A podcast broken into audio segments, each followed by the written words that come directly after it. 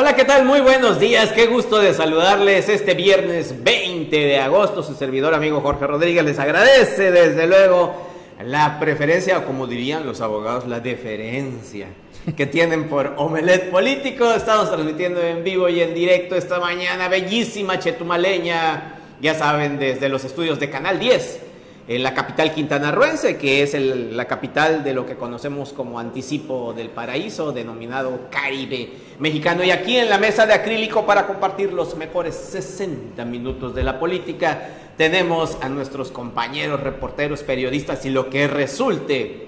Empezamos con Juan Pablo Hernández. Muy buenos días, Juan Pablo. Buenos días, mi estimado Jorge. Buenos días, César, amigos de la península de Yucatán. Qué gusto saludarles. Pues un día después de la llegada de Grace, que ya se fortaleció nuevamente, en esos momentos estaba leyendo. Buenos días a todos los amigos que nos ven en este viernes, viernes por fin. Y nos los trajo el huracán y ya se quedó aquí, otra vez de planta, mi estimado César Castilla. Buenos días. Buenos, días, Jorge. Buenos días, buenos días, Juan Pablo. Buenos días a todo el auditorio. Ya estamos listos para iniciar estos 60 minutos llenos de información que vamos a compartir con usted. Bueno, vamos a comenzar. Eh, miren cómo el tema de la violencia cada día, híjole, ya uno no sabe, de verdad, eh, ya brinca. A mí en lo personal me da la impresión de que vivimos en una sociedad polarizada, confrontada, estresada eh, y otros males más sociales que aquejan a nuestra sociedad mexicana en general. Y de verdad uno no sabe con quién se mete, por eso mismo debe de tomar todas las precauciones debidas y por haber, y lo digo por el siguiente video que vamos a compartirles, eh, es un video de cuestión de dos minutos, eh, le invitamos a, tomar reservas si es que tienen algún menor de edad cerca de ustedes porque sí está muy violento y lo que menos promovemos en Canal 10 son pues acciones como las que vamos a, mostrarles, sin embargo eh, pues hay que hacer referencia a ellas, ¿no? Para tratar de evitar, para invitar a la gente que, que entremos en razón a la gente que también es sensata, que evite este tipo de acontecimientos. Por favor, superproducción. Miren familia, lo que les digo, que no hay que echar broncas en la calle, no sabe uno ni qué, ni cómo se topa uno con quién. Ahí va a echarle bronca, pero qué óvole.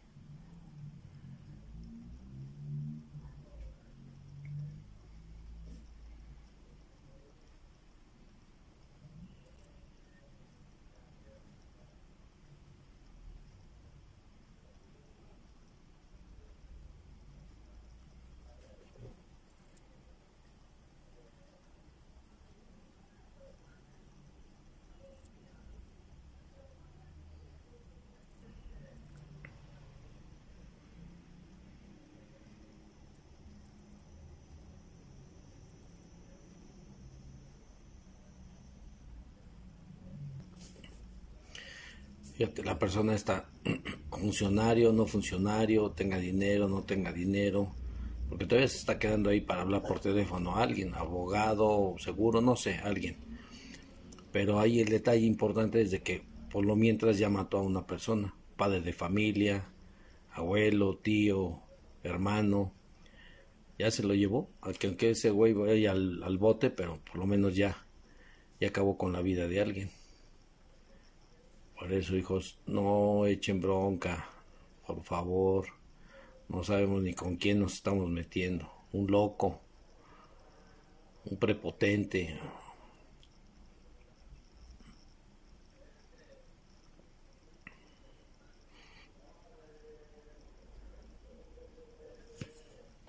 Qué impresionantes imágenes. Eh, y lo que decías, Jorge, voy a hacer un, una anotación más a lo que tú dices. Me acuerdo de hace muchos años que aquí en Chetumal, por ejemplo, que pues sí, eh, había muchos que en, las calles tú le, se, la, se la mencionabas al que iba y que te hacía un rebase y algo.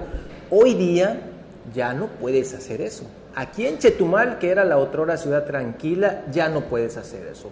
Tú le, le, mentas la madre a alguien en calle o tienes algún altercado con alguien, hay muchas personas que ya andan armadas en sus vehículos, que andan con estos, con esta euforia del momento, te pueden cerrar el paso y cosas como esta pueden pasar también aquí en Chetumal, así como ha pasado en otras partes del mundo. Es, es impresionante este video, ¿eh? Considero, Juan Pablo, Jorge, no sé, eh, independientemente de los puntos de vista de cada uno de ustedes, creo que el hecho de buscar pleito en la calle puede generar cualquier tipo de cosa, ¿no? Desde eh, hemos visto que hasta una persona que te empuje o mal em, este, empujes a alguien, caigas mal y te pueda lastimar la cabeza y perder la vida en, ese momento. Pero pues estas imágenes que acabamos de ver realmente impresionantes del grado de violencia que puede tener una persona en la cabeza y lo que puede hacer en, en cuestión de minutos acabar con la vida de otra persona es algo pues, lamentable y fuerte. ¿no? Violencia solo genera violencia. Exactamente. No hay de otra, entonces por favor, independientemente del estrés social que se vive, de la polarización de nuestra sociedad, que todas las mañanas se encargan de dividirnos. ¿Será que también eh, esta, esta polarización en la política puede desencadenar en este sí, desencadene la violencia social. Porque yo he visto nada más en grupos de WhatsApp donde estamos, Jorge, César, mucha gente se pelea, pero con insultos eh, en redes sociales, en grupos de WhatsApp, por el tema de la política. No es que tú eres un chaigo, no es que tú eres Sam Lover, etcétera, etcétera, y se dan hasta con la cubeta. Pero de ahí a llegar a esos hechos, pues sí. Mm, Así se va, se va preparando, se va haciendo el caldo. Es el cultivo de violencia que se va generando primero a través de las palabras, a través de las redes sociales, hasta terminar de repente en la lamentable, los lamentables hechos que acabamos de compartirles. Terrible. La invitación, como siempre, desde Canal 10 a que pues respetemos la ley, mantengamos el orden. Y digo, todos tenemos problemas, ¿no? pero el chiste de ser mejor ser humano es saber cómo controlar esas emociones, cómo salir adelante de los problemas que cada quien esté pasando. ¿no? Este, no hay nada, como diría el benemérito de las Américas, el respeto al derecho ajeno es la paz. Así es. Bueno, vámonos a otros temas, eh, por ejemplo, y hablando de respetos y de derechos, híjole, ¿cómo se pone? Estamos a la vuelta de la esquina, ya van a empezar a asomar la cabeza. De hecho, eh, la cosa de hoy estamos 20, en 11, 12 días conoceremos a la mayoría de los equipos de transición en los ayuntamientos, en los 11 ayuntamientos de Quintana Roo. Y ya con ello también veremos quiénes son los que se perfilan para ocupar puestos en los nuevos ayuntamientos, en los que entrarán en función a partir de ahora 2021 hasta, 2000, hasta 2024. Eh, ¿Y qué creen? Obviamente ya hay sus recomendados, ya hay sus imposiciones. ¿A poco? Eh, y de eso nos platican nuestros compañeros, el super equipo también de Omelet Político Zona Norte. Vamos a ver este clip.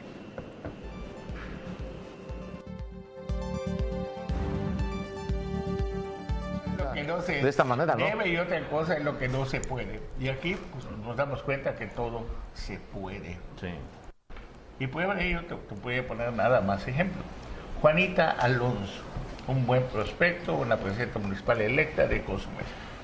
Le acaban de incrustar al vocero, a Rafael Saavedra, y le acaban de incrustar al otro que se llama Renan, el que fue de semana que estuvo pescado, pegado con Gustavo Miranda. Entonces, las cuotas del poder te obligan y muchas veces eso se convierten en lastres que no te permiten avanzar para hacer lo que tú le prometiste a tu pueblo. Porque llegan que te incrustan en direcciones y eso está pasando actualmente. Te quiero decir que en Bacalá están queriendo dar cursos, gente del PRI, como Coramalia, para cómo se debe administrar un, municipio.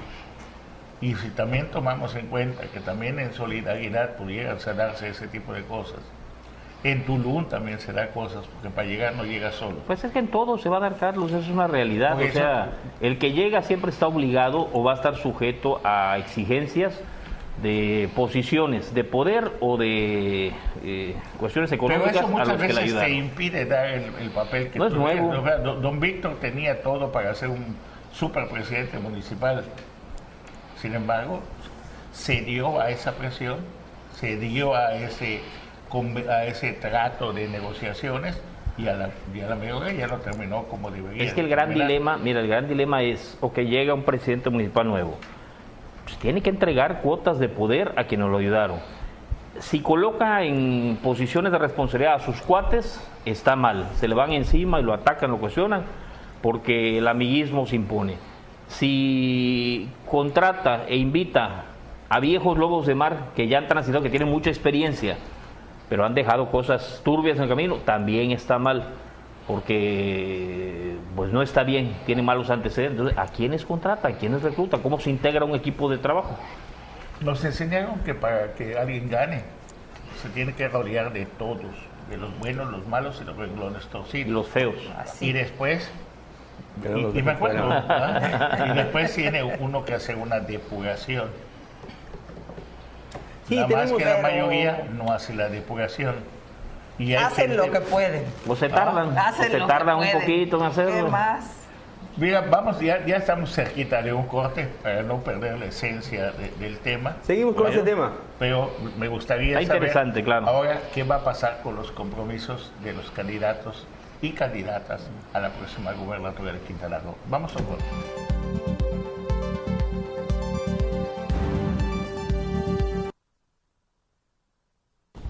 Como que se ha vuelto ya más demandante el tema. Antes esto de el sugerir, el decirle, oye, échame la mano aquí con una dirección, este puestecito, esta oportunidad de empleo, era así como más sutil. Ahora se observa como que no, es que a mí me pertenece. Una, exigencia, es una cuota ahora que ya... Pues sí me sorprende eso que, menciona Carlos de que Rafael Saavedra estaría también allá en, en Cozumel con Juanita Alonso. Pues cuál ha sido pues buena, hola, buenos días, buenos, días, días sea Dios, es viernes. Tiburón de la qué, información. Qué gusto saludarlos así, ahora sí que en medio de una tormenta, tanto de ida de vuelta, aquí estamos. Pues solo para tener una, un recuerdo, Rafael Saavedra fue el que echó a perder, el que le partió el alma a la imagen de Roberto Estrada Barba fue el que la puso por los suelos a punto de que el otro ya quería hasta renunciar. Sí, acuérdense, de verdad tuvo que entrar una dama que es la señora, o sea, la mamá de Roberto, a hacer ciertas acciones. Sí. Hubieron algunos cambios y salvaron la imagen de Roberto y al final Roberto, pues ahí va. Salió limpio. ¿No?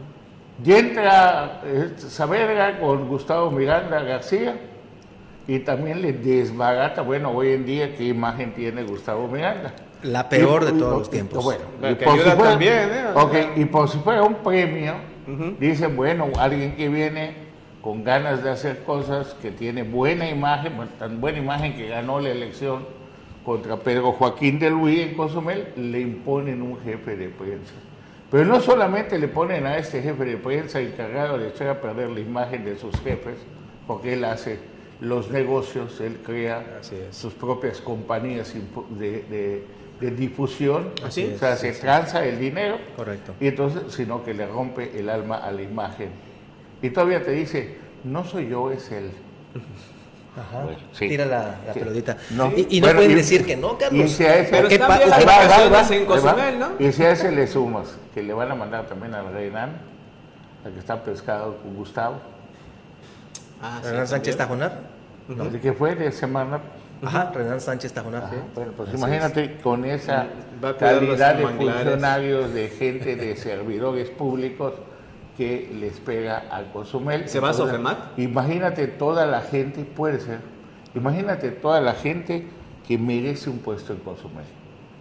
Todos los que, se rompieron el alma, los que hicieron un cambio, los que los que creyeron en Juanita. Y sí, creyendo en Juanita, pero Juanita no llega sola, Juanita llega con compromisos. A ver si no se lo ocurre al doctor José Luis Pérez, que también metió las narices en, en Cozumel, meter algún tesorero como el que metió acá, o meter a gente pues que no dio, que no correspondió a la confianza que dio José Luis Pérez, a ver si no también se la imponen a Juanita Alonso. Y falta ver que Juanita Alonso la voluntad que tenga para sacudirse todo eso que le va a hacer daño a su gobierno. Pero hablando ya, ya en camino al ratón, pues sin, sin el gato dice no, pues también sucede lo mismo en Puerto Morelos. Sí. Blanca Megali le están imponiendo a la gente y lo está haciendo Laura Fernández claro. Ah, ¿Qué valor está dejando su herencia, Laura. Está dejando la herencia uh. maldita. Entonces, ¿qué valor necesita tener Blanca Megali para decir, ¿saben qué? Aquí damos un vuelto de timón, cortamos con el pasado que no pues que no ¿Y qué consecuencias políticas puede tener este golpe de timón? No las consecuencias tenían un mejor Puerto Morelos. ¿Qué consecuencias políticas? Una mujer que gana luego del asesinato de su marido. El pueblo se desboca a favor de ella. Ah. Sí, eh, la confrontación política que tendría en este caso Blanca con, con Laura Fernández. ¿Qué tiene que perder? Laura Fernández será diputada federal y, y con una muy leve posibilidad de competir por la gubernatura o de alinearse y cuadrarse con Maga Lezama como su jefa de prensa, como su organizadora de campaña de una parte y apoyada por Félix González Canto, empujada por Félix González Canto. ¿Qué pierde Blanca Magallanes? Claro, la sartén, ¿quién la tiene por el mango? Hoy, la presidenta municipal. La presidenta municipal electa. ¿Y sabes qué? Si metes menos compromisos con el pasado, mejor le oiga Puerto Morelos. Sí. Eh, César tiene algo que compartirnos rápidamente. Ok, no, eh, rápidamente tiene todo su tiempo. Sí, bueno, adelante. Claro. Bueno, les platico, compañeros, y también a todo nuestro auditorio. Aquí en la capital del estado, en el fraccionamiento Ciancán 3, casi al final del Antonio Handal, hay unas canchas de fútbol donde se realizan lo que son este, pues, eventos deportivos. Incluso hay una liga pensada para las personas y, bueno, hombres mayores eh, que pesan más de 90 kilos. De hecho, así se llama la, liga, se llama Vamos a la Liga 90 y más. Eh, ¿Cuál es el asunto aquí? A la liga es además 90 kilos, dice. Eh, ¿Cuál es el asunto aquí? Que el día de ayer se iban, bueno, se pretendía jugar lo que es la final de esta liga, en la que, pues, este, el equipo, uno de los equipos que iban a, iban a contender por esta, por este torneo, pues reportó casos de COVID. El asunto aquí es de que el otro equipo tiene funcionarios de funcionarios del ayuntamiento de Tompe Blanco. Precisamente estamos hablando de Alejandro Rivera, que es el secretario general del ayuntamiento de Otompe Blanco.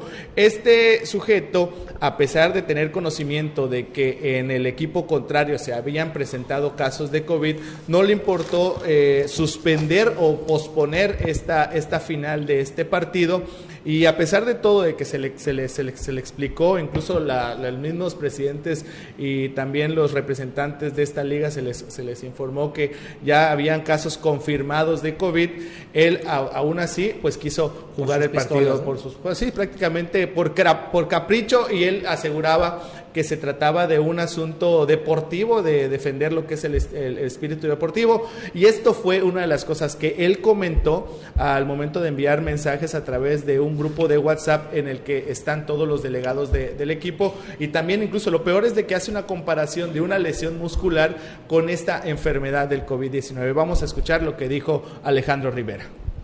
Hola, ¿qué tal? Muy buenas tardes.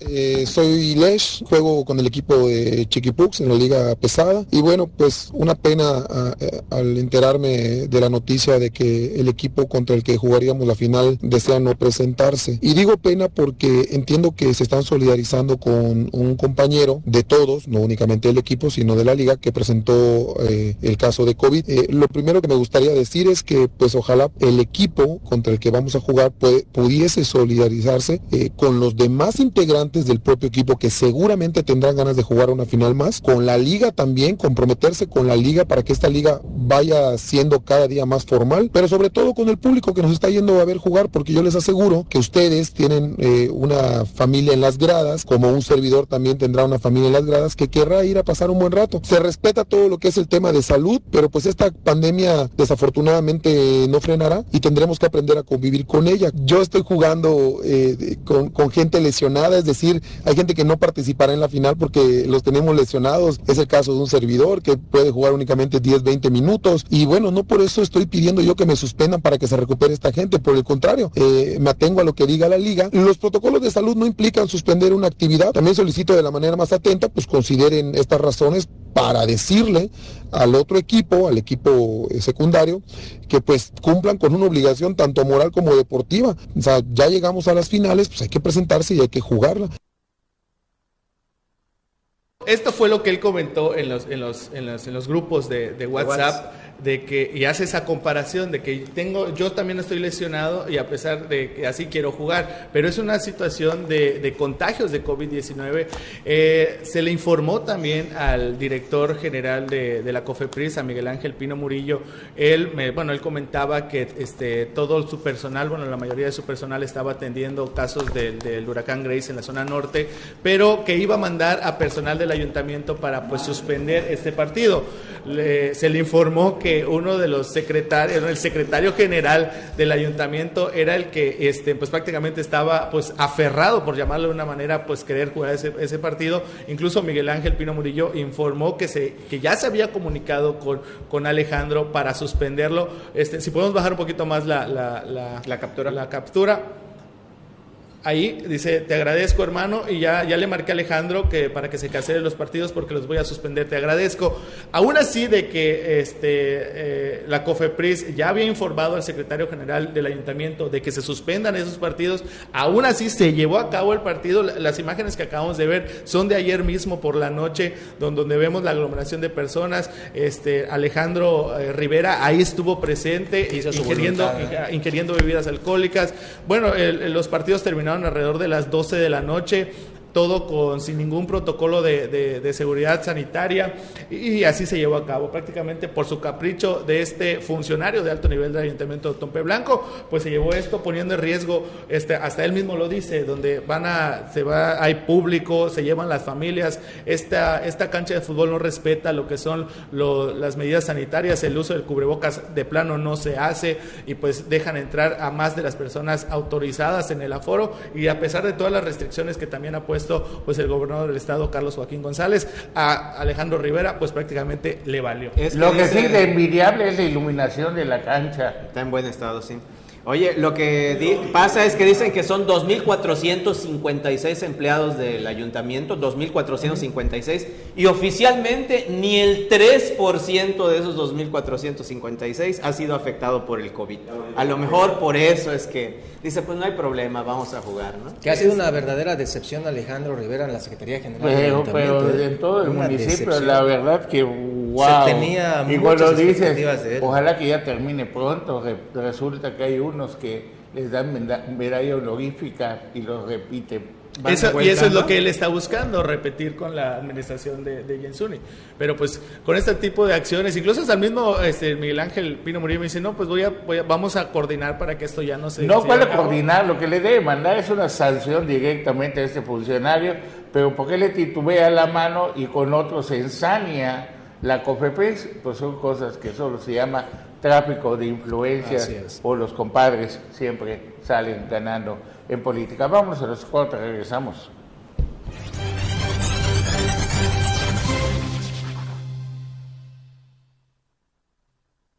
Se incorpora a la mesa de acrílico el profe de la información, Anuar Moguel. Muy buenos días, profe. Buenos días, Jorge Carlos, Juan Pablo. Buenos, días. sobre todo usted que ve aquí Omelet Político todos los, todas las mañanas. Vamos a, por favor, les invito a ver un pedacito del programa de Omelet Político Zona Norte. Es un programa que se transmite hoy a las 10 de la noche. Completito ahí. Lo... Completito. Nada más le voy a dar un clip. Una probadita ahorita. Nada más una probadita de, de, este programa con Jorge Casco, Joaquín Pacheco, Indica Carrillo, Antonio Callejo. A ver si ya lo tiene mi querida producción. Sí, venga.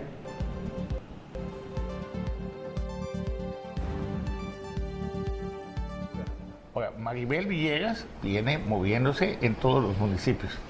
Con el pretexto que quieran, el viaje a Cozumel de la semana pasada, ¿quién creen que la recibió?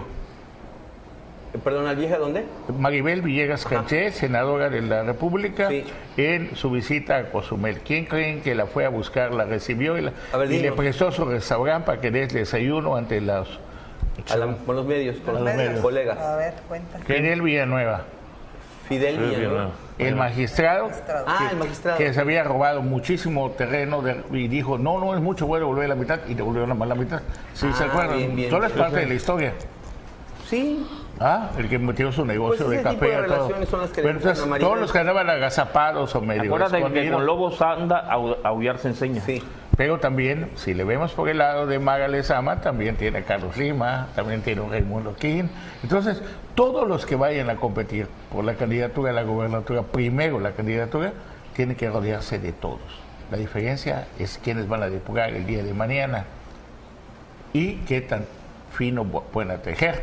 La burbuja muchas veces agarra y secuestra a potenciales candidatos, carismáticos candidatos y buenos líderes y eso les impide tener contacto con otras personas que también son importantes.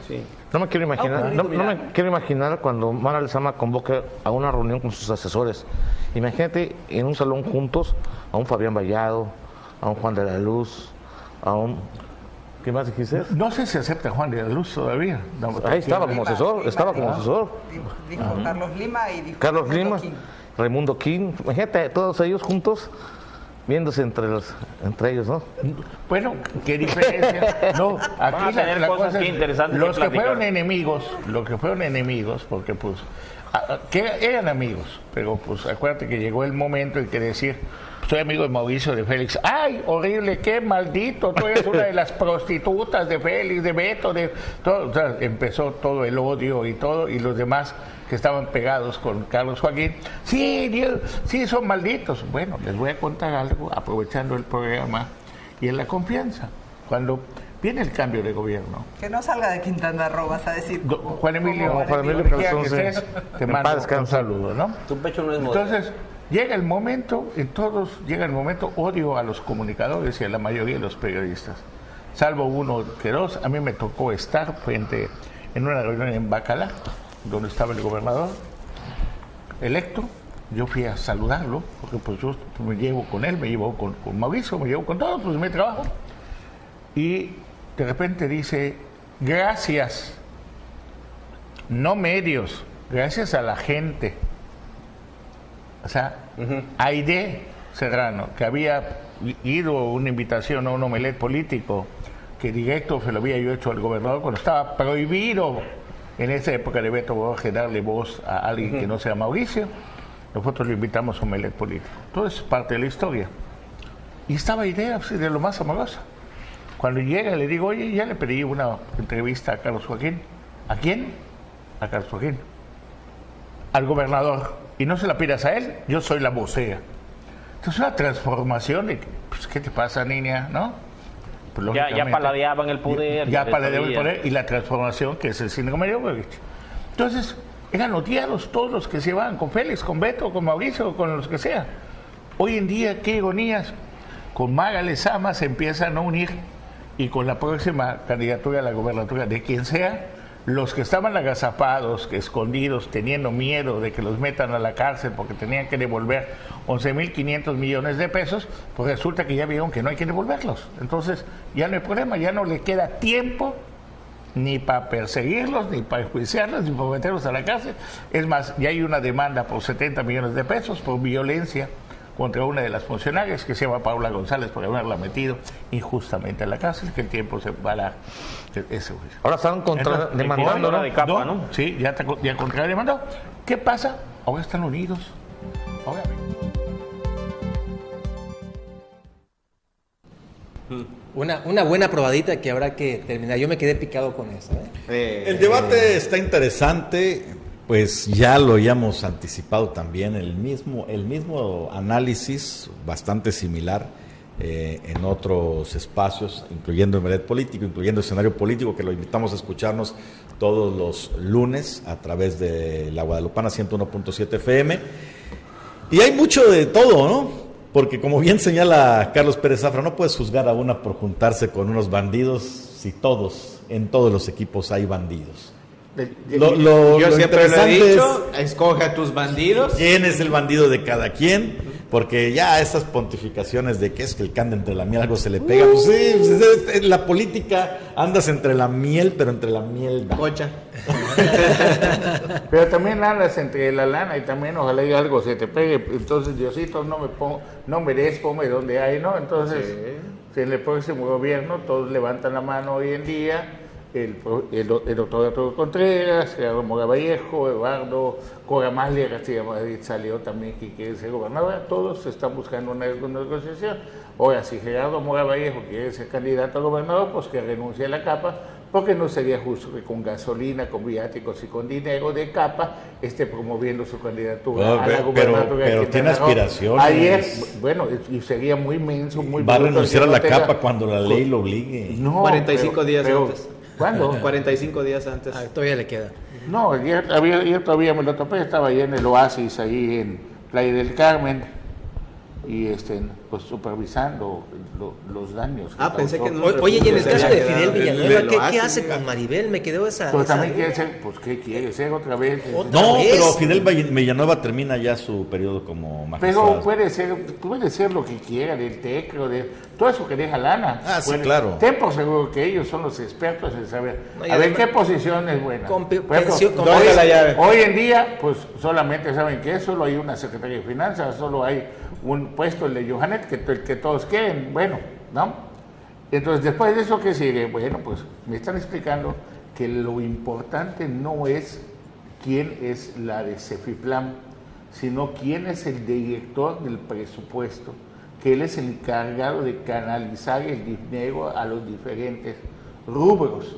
¿Y saben ustedes quién es el director del presupuesto? No, ¿Quién? Pues habría que averiguarlo porque ese sí es el Todopoderoso también. Ah, caray. Entonces hay un nombre que no tenemos en el radar. que No lo tenemos, pero me lo enseñaron en esta giga artística por el norte del estado.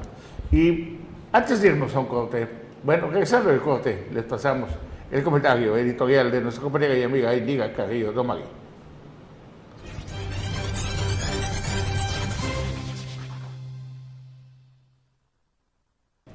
Bueno, si lo permiten, vamos de, una, de una vez al comentario de Indiga Carrillo Domagui de esta semana, por favor. El éxito se construye. En política el éxito se construye sumando alianzas, conciliando intereses. Con mano izquierda y mano derecha, dicen los que saben, porque cuando lo que está enfrente es la gubernatura, nadie va a ceder ni un milímetro si siente que tiene posibilidades. Si crees que solo porque sí ya ganaste, no conoces la naturaleza humana y la realidad de la grilla. La política es el arte de sumar. Hasta ahora cuatro son los nombres más posicionados. Mara Lezama, Maribel Villegas, Luis Alegre y José Luis Pech. Todos de Morena, y asoman por ahí con timidez algunos otros nombres de figuras del PAN, del PRI, del PRD, que no se les ven aún muchas ganas de irrumpir, de ser competitivos. En estas semanas hemos visto algunos que aceleran y otras que aminoran el paso. El escenario político está cambiando y quienes ya están en la jugada tienen que repensar su desempeño porque se añaden nuevas piezas en el tablero de ajedrez. El primero de septiembre próximo hacen su aparición en el reflector cuatro diputados federales al asumir en el Congreso de la Unión. Estos son sus perfiles. Juan Carrillo, que viene del ala joven del PRI en Quintana Roo, borgista cercano, pero que tuvo el respaldo del Partido Verde en esta elección y que realizó con Morena. Laura Fernández, con antecedentes priistas, forma parte de la familia Joaquín, cercana a los exgobernadores Félix y Borge, desde hace cinco años verde ecologista y aliada de Morena. Anaí González, fundadora, nacida en Quintana Roo y con el mérito de ganar en tierra ajena. Alberto Batún, morenista fundador, quintanarroense de origen maya.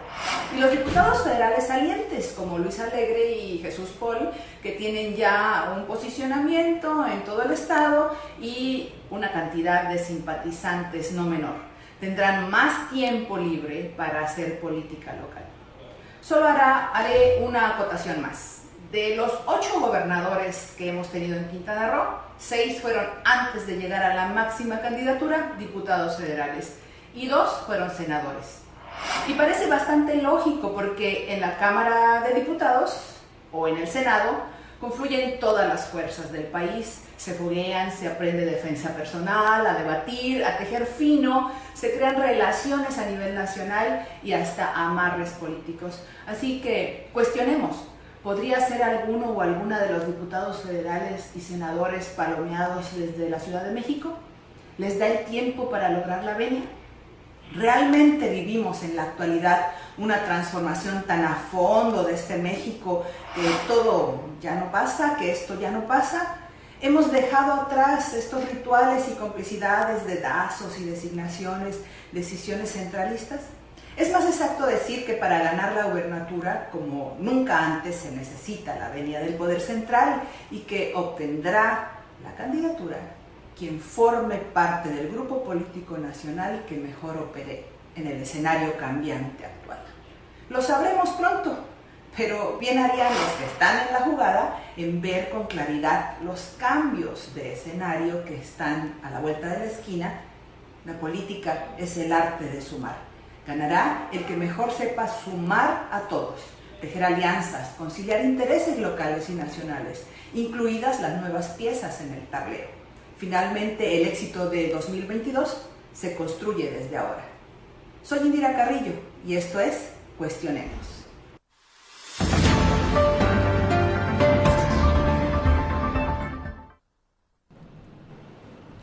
Así tal cual. Bueno, se pone interesante. El que, ahí, es el que más sume, incluyendo a tirios y troyanos. ¿eh? Claro, nada más que para ganar, yo me acuerdo, así estaba yo más inocente que ahora todavía, y me tocó hablar con Félix cuando era candidato, ¿no? Y le digo, bueno, ¿por qué estás rodeado de cada hijo de su? Y me dijo, mira Charlie, así me decía de cariño, Para ganar te tienes que sumar de, de todos. O sea, tienes que rodearte de todos. Ya cuando tú ganas, tiene que haber la depuración. Si hizo o no la depuración, de que no, bueno, eso ya queda de la gente, ¿no? Así es. Pero Félix concilió hasta con quien se había agarrado a golpes. Sin lugar a dudas. Una de, una de las cuestiones, te voy a decir, de, Félix, y nomás también parte de la historia. ¿Te acuerdas que estaban pegando carteles de que asesine, que todo? Y un día, gracias a la inteligencia y a todos los policías que tenía Salvador Rocha, prenden a uno que estaba pegando carteles. Y llega Víctor Boet. Se baja Félix molestísimo y le pega un descontón. ¿Qué hizo? Lo jaló, lo premió y le dio registro público en la propiedad. Le dio clases Mario Villanueva. ¿Ah? Le dio clases Mario Villanueva. Era uno de ellos. Sí, ¿sabes qué clase? Carlos Hernández y Félix González. No, acuérdense que Mario Villanueva quería a Carlos Hernández. Félix se mete en las decisiones de Mario Villanueva y Mario Villanueva, pues con ese carácter tan tan así efusivo que tenía, entrando ahí frente al Hotel Cozumel Resort, la casa de don Eduardo Toledo. Entrando le hizo manita de puerco y le pegó un patín y empujón a Félix González Canto. Testigos, testigos, Cocho a la mía, Abraham Oliva Mora, fue, fue del Hotel Cozumel. Son las partes, son las partes de la historia. nada más una, una, anotación al calce. Yo pensé que cuando le preguntaste, ¿por qué te rodeas de todos estos hijos de su...? Porque yo soy el más grande de todos. De todos ellos. estaba, empezando, después le dio clase a todos. Ah, ¿sí? estaba empezando, apenas en el candidato a gobernador, fue la, la reunión fue en el Hotel Los Jocos. Acuérdate que Don Norman, que ha sido gran impulsor de gobernadores, cuando no pone una manta que dice gracias, regala despensa a los, a los que van a votar otras veces pues dona cuartos para que sean las oficinas, o sea, súper empresario, mi respeto total. Yo recuerdo perfectamente allá en el fiest, en el salón de lo que era el Holiday Inn, que ahora es el Capital, allá en el salón Real Maya, hicieron su convención de priistas y bueno, ahí fuimos a cubrir el evento y todo eso para sacar a los delegados y quienes iban a elegir al candidato y el método de selección del candidato. Ya ves cómo se hacía en el PRI claro, cosas, claro, ¿eh? así para la fiesta de la democracia. Y toda la tracalada jaló cuando terminó el evento, se fueron corriendo detrás de don Chucho Alcérreca. De, perdón, don Víctor, Alcérreca, de don Víctor Alcérreca, todo mundo detrás de Víctor Alcérreca, ya lo veían como el candidato y Félix se quedó en ese entonces viéndolos a todos correr detrás de ellos. Yo llegué y me le acerqué y le pregunté, lo entrevisté en ese entonces, ¿no? Oye, ¿qué hace solo como un perro? Ah, sí, Y le va a entrar, le digo, licenciado, porque lo conocía desde la presidencia municipal de Cozumel. Le digo, le va a entrar con el método de selección que pusieron ahorita y dijo, yo le entro como sea. Dije, ah, aquí huele a que creo que se equivocaron todos los que se fueron para allá. no, de esas historias, historias, como esas hay muchas. bueno, ahí te va otra anécdota, y esto no solo de Félix, de, relacionado con Borges también. Recordarás que desde esa ocasión, cuando Félix buscaba la, la gobernatura contra Eduardo Bando Martínez aquí en la capital, pues Eduardo Bando tenía un montón de gente que decía que iba a ser el bueno, que lo rodeaba y demás. Y Félix tenía a Borges de cargamaletas, de cargamaletín. Un amigo, que no voy a decir su nombre porque esta fue una plática off the record pegadito, Eduardo Bando, dice que Roberto Borges en sus 20 en ese entonces le decía, vente con nosotros, Félix va a ser el bueno. y que le dijo, no, este no, ando a hacer, bueno, ¿cómo se te ocurre que va a ganar Félix y que no sé qué? Y que desde entonces le dijo, le dijo a Roberto Borges, te vas a arrepentir, te vas a arrepentir. Efectivamente, desplazaron a Obando, gana Félix González Canto la candidatura, luego la gubernatura, pasan seis años en, totalmente en la banca, aquí en la persona que me contó la anécdota, y cuando gana la gubernatura, Roberto Borges, en uno de esos festejos del PRI, lo ve y lo saluda, y le dice, ocho años después, ¿Te acuerdas que te dije que te ibas a arrepentir? de ese tamaño la memoria y el rencor a veces de la pues bueno, al menos a le avisaron, a mí ni me avisaron, todavía me acuerdo de la maldita columna que me pasaron y les pregunté, ¿estás seguro? imagínate, imagínate nada más todo el rencor que está acumulando que ha tenido tiempo de acumular, que todo este tiempo que están meditando. ya, ¿Cuántos años de esa columna, Jorge? Bueno, esa columna precisamente como ocho años, más o menos, nueve años. Hablando de ello. Tenemos una nota de, de, de, Bacalar, antes de irnos a nuestro corte, vamos a la nota de Bacalar del compañero profesor de Anuar Muguel. El magisterio presente. Colega, colega. El colega de, de Anuar y de Jorge Rodríguez, Alexander Cetina Aguilusa, y una nota respecto a él ahí en Bacalar. Vamos a verla, por favor.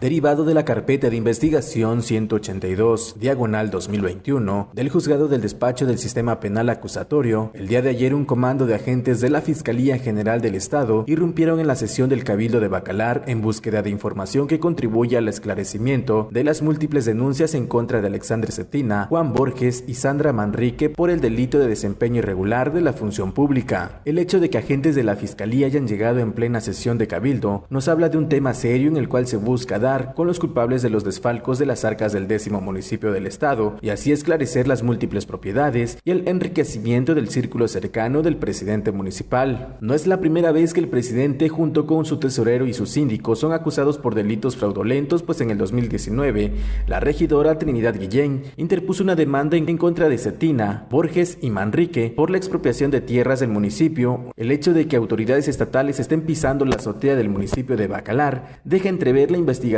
no solo salpicará a la presidencia, sino también a las direcciones municipales, que bien es sabido que en el municipio actúan como la delincuencia, bien organizada para saquear al pueblo a cambio de beneficios personales. Un hecho importante a recalcar es la ausencia de la síndico Sandra Manrique a las últimas sesiones de Cabildo, así como la salud del tesorero Juan Borges, quien se encuentra siendo atendido en un hospital privado por ataques de pánico. Se dice también que Cetina Aguiluz prepara su ida del país. Sobre un hilo está la libertad de quienes forman parte parte de los secretos oscuros del municipio que lidera Cetina Aguiluz y se dice que podrá ser detenido en plena sesión de entrega-recepción el próximo 30 de septiembre. Bueno, por eso nos vamos a nuestro último corte esta mañana.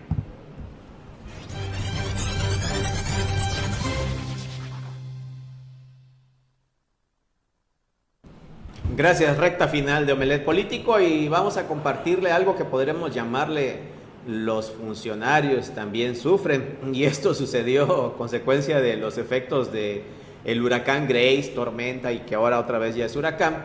En el estado de Yucatán, fíjese, el director de protección civil haciendo su chamba. Esto es lo que le pasó. Aquí tenemos el video super en Tecash. por favor, en Tecash. Venga. En un momento, a ver. Estaba haciendo su chamba y que lo agarra también el peligro. Se lo está llevando la corriente. se lo empezó a llevar la corriente en un pozo de absorción. ¡Qué barbaridad! Tenemos las imágenes ya casi listas por parte de Superproducción.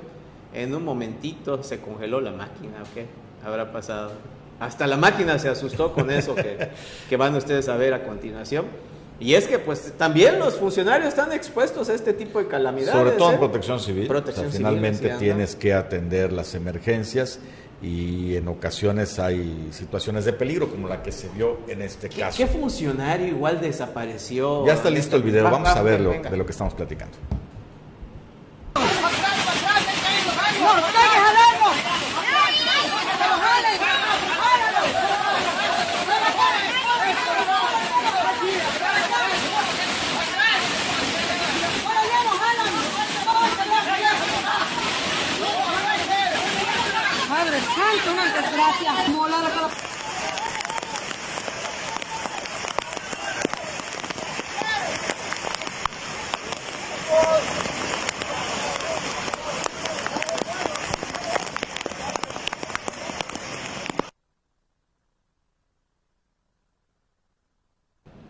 ¡Wow! ¡Qué manera de...! Imagínate el susto, ¿no? Sí, ¿no? Pues mira la corriente. Hace tiempo que no hay Portecash, por cierto. Y aquí sí, eh, las afectaciones del huracán Grace se ven con toda su fuerza. Pues ahí que le pidan al Fonden que les manda unas cobijas. Bueno, ya que Algunas tapas de alcantarilla igual. bueno, Carlos. Bueno, perdón. Échense no, no, adelante, tú eres el bueno, espacio y además... Bueno, hoy, hoy es, cumple un año del sensible fallecimiento de nuestro compañero amigo, maestro y muchísimas más, compañero de paganda, compañero de aventuras en el mar, con consejero, bueno, tantas cosas a la vez que fue y es nuestro gran amigo Rubén Vizcaíno Aguilar. Hoy cumplimos un año de estar sin él aquí en Omelet Político. Dicen que la energía no se destruye, solo se transforma. Y yo siento que cualquier parte de de, nuestro entorno, él está siempre presente, don Rubén Vizcaíno Aguilar, donde quiera que esté, le mandamos un fuerte abrazo, tenga usted todo nuestro cariño, reconocimiento, nuestro, nuestra lealtad y aparte también mucho, mucho, mucho agradecimiento por, por todo lo que nos enseñó. Era un hombre que era difícil poder platicar con él porque no perdí el tiempo hablando cuando, cuando la gente lo creía saber todo. Se daba su tiempo, guardaba mucho silencio, un silencio que desesperaba y nos desesperaba mucho al inicio de que lo conocimos poco a poco. Él era el director de la radio, de la radio más importante que hoy que había y que hasta el momento está en la zona sur, que es CIPSE. Él tenía el noticiero de la mañana de CIPSE y eh, imagínate para que él me permitiera entrar, hacer un comentario de un desconocido que entre y que le divisas tu espacio, era casi algo imposible. Sin embargo, valoré y agradezco a la vida que me dio la oportunidad de conocerlo, de convivir con él. Le mando un fuerte abrazo a su familia, a su esposa, a Rubencito, a Beatriz, a todos ellos, al nieto también. Que alcanzó a conocer. Ya nació su nieto, muy, muy, muy parecido a don Rubén. Descanse en paz nuestro gran amigo, don Rubén Vizcaíno Aguilar. Y pues solamente sabemos que se, se nos adelantó. Mientras tanto, seguiremos aquí al mismo, al mismo tono de opinión, el mismo tono de, de, de, crítica, de crítica política, de análisis político que él nos inculcó. Él es uno de los creadores y los pioneros de Omelet Político. Y lo inculcó, de tal manera que dos días antes de que nos enteráramos de su fallecimiento, un 20 de agosto de 2020, estuvo aquí, sí. colaborando, estuvo mandando sus columnas cuando ya se sentía mal de salud. Se le recuerda, se le extraña y sobre todo se le respeta. Y continuaremos honrando su legado. Y miren lo que es la vida, lo que es cosechar amigos, lo que es sembrar ejemplo la verdad, a mí en lo personal, como si estuviera aquí presente físicamente todavía. ¿eh? Sí, de hecho, fíjate, yo eh, conozco a don Rubén desde hace muchísimos años y él es el que me da también la oportunidad, como dice Carlos, de entrar a Canal 19 hace ya muchos años, opción informativa, y me puso una prueba ahí, la pasé y fue cuando empiezo ya a trabajar con don Rubén. Así, las anécdotas, que un gran amigo, un gran maestro, don Rubén Vizcaíno Aguilar. Bueno, pues que pase usted un excelente fin de semana, bendito sea Dios, es viernes. Saludamos, como siempre, con mucho gusto y agradecimiento a nuestro director general, a don Carlos Toledo Caronel. No se pierda, o sin tacto político, el próximo domingo, ya se me confunden los nombres, una disculpa. Sin tacto político, 9 de la noche, no se lo pierda, va a estar sabrosón. No se pierda a las 8 de la mañana radio, el 101.7 no sé, Omelet Político 9 de la mañana de lunes, escenario político 7 de la mañana 101.7. 7 de la tarde, de la tarde. 7 de la tarde también. Bueno, pues pásela bien. Cuídese mucho. Hasta luego.